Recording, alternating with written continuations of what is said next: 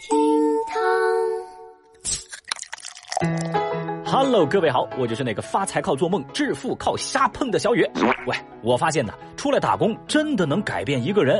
想当年啊，刚上班的我遇到解决不了的难题，总是忍不住的感叹：“呃，自己真是个废物啊！”嘤嘤嘤。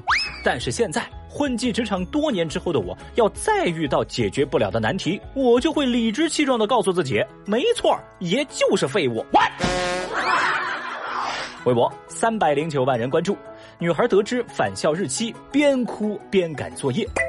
说起来啊，不知不觉就到了同学们开学的日子啦。手机边各位同学们，暑假作业都写完了吗？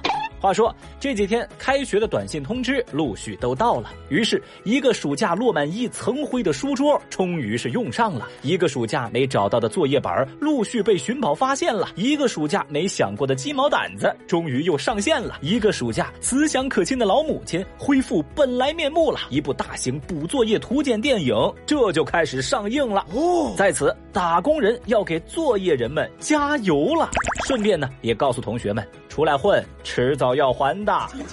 正所谓人有多大胆，作业拖多晚。最近啊，有一个小女孩就是因为暑假作业悲剧了。说八月二十九号，四川成都一个小妹妹误以为开学返校的日期是三十一号，也就没慌着把暑假作业给写完。结果从自己姐姐那儿得知，返校日期其实是三十号，也就是说，距离开学仅剩一夜的时间了。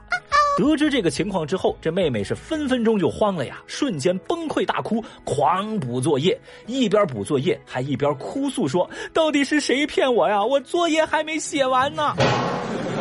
并且她还不死心的坐在床上打电话给妈妈求证这个开学日期。结果妈妈证实啊，确实是三十号开学。那妹妹哭的就更大声了，立马就躺倒哭泣，还拿着被子擦眼泪。而姐姐在一旁也是实在没忍住，笑出了声儿。这段视频呢，在网上热传，而熟悉的这一幕也让微博网友们仿佛看见了十几年前要开学的自己。就那种放假时有多快乐，收假时就有多伤心的感觉，小雨我也是感同身受。隐藏在我学渣体内的 DNA 都动了。对此，有网友就表示：“好真实啊！想当初我也是这么哭过来的。”有人也说了呀：“暑假作业那一定是要留到最后写，哎，才是有灵魂的嘛。”还有网友则是留言说：“啊，哎，本来老师都不知道你没写作业，现在好了，上热搜了，人尽皆知嘞。”什么叫惊喜？那可不嘛！暑假的最后一晚，一支笔，一盏灯。创造一个奇迹，这个是不少人学生时代的注脚。老话说得好，放假游四方，开学补裤裆。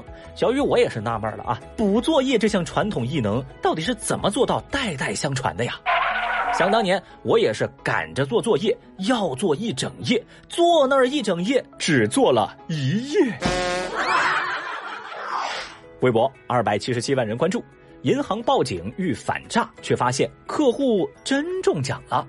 说最近啊，湖北十堰某银行内，刘女士称自己在实体店里买手机中了一辆网红汽车呢，现在就要向一个账户汇款七千多块，以缴纳个人意外所得税。这银行职员小陈一听啊，就觉得刘女士这个经历就特别像是常见的诈骗骗局嘛，于是就立刻制止了刘女士的付款。不过呢，刘女士要坚持付款，保险起见，小陈说：“您稍等一下，就先打幺幺零报了警。”后来，警方通过刘女士联系到手机店的徐经理，让他到银行来向警方解释。这个经理就说啊，买手机抽奖是他们品牌经销商组织的线下活动，呃，在很多地方都有展开，而且说了奖品是总公司统一采购，前期费用呢由公司代缴。那刘女士想要领奖，就需要先交税之后才能办理过户。啊，这时候呢，民警和银行职员才相信刘女士是真的中奖了，还连忙向她道喜呢。当然，或许是因为诈骗的案例听得太多，以至于大家对类似的剧情充满了怀疑。真的也不能怪是银行职员认错了，毕竟这个流程真的很像诈骗嘛。当然，也正是由于这场误会，也吸引了大量网友前来围观。有人说了吗？哎呦，昨天秦始皇让我给他打三百块，我是不是错过了什么呀？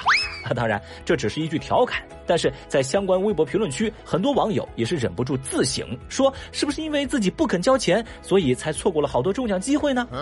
其实吧，这个事儿除了戏剧性之外，柜员和警察的责任心是不可忽视的。他们宁愿是误会一场，也不能真的让群众受骗。所以在此必须为小陈和民警点赞。Excellent。有一说一嘛，刘女士的经历它只是一个个例，类似剧情被诈骗才是普遍的现象。我们必须承认，不是所有人都能像刘女士一样幸运。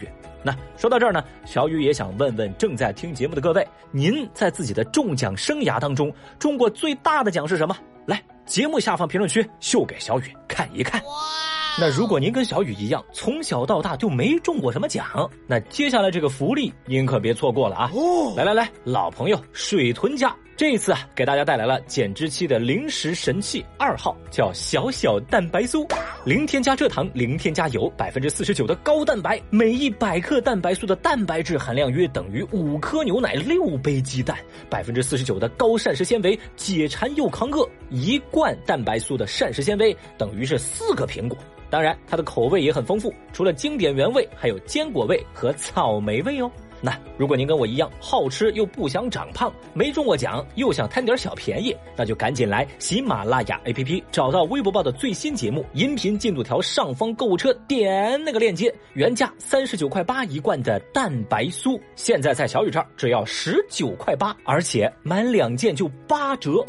哇哦，零脂肪、高营养、轻负担，吃的欢呐！反正小雨已经在办公室嘎嘣嘎嘣脆了，要不您也来一罐？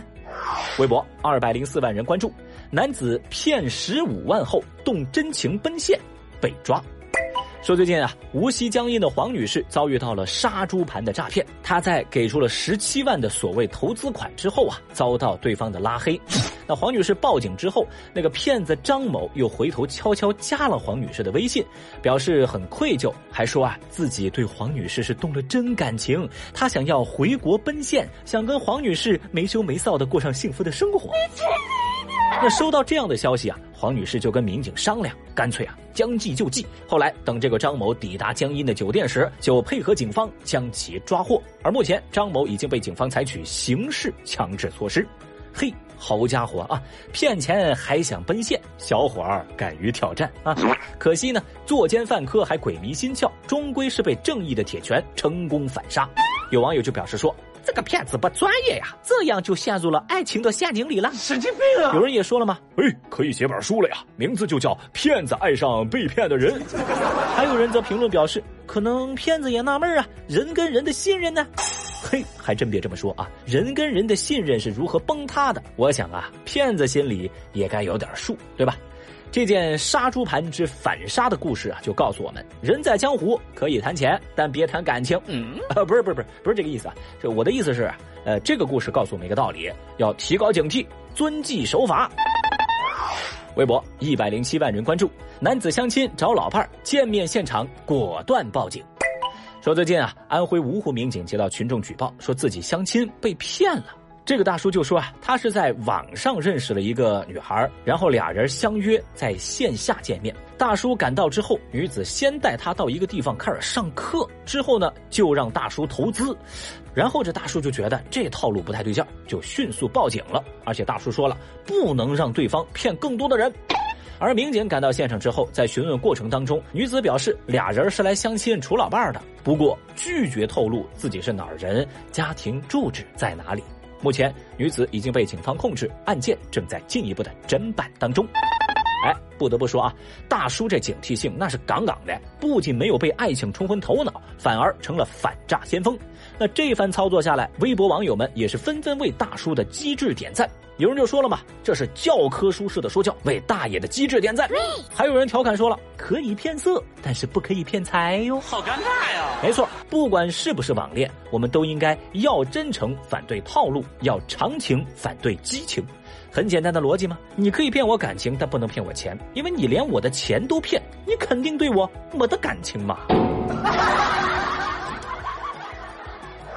好啦，以上就是今日份的厅堂微博报啦。最后，小雨在线求关注、求留言、求点赞、求转发，我也会在新浪微博等你一起来玩耍哦。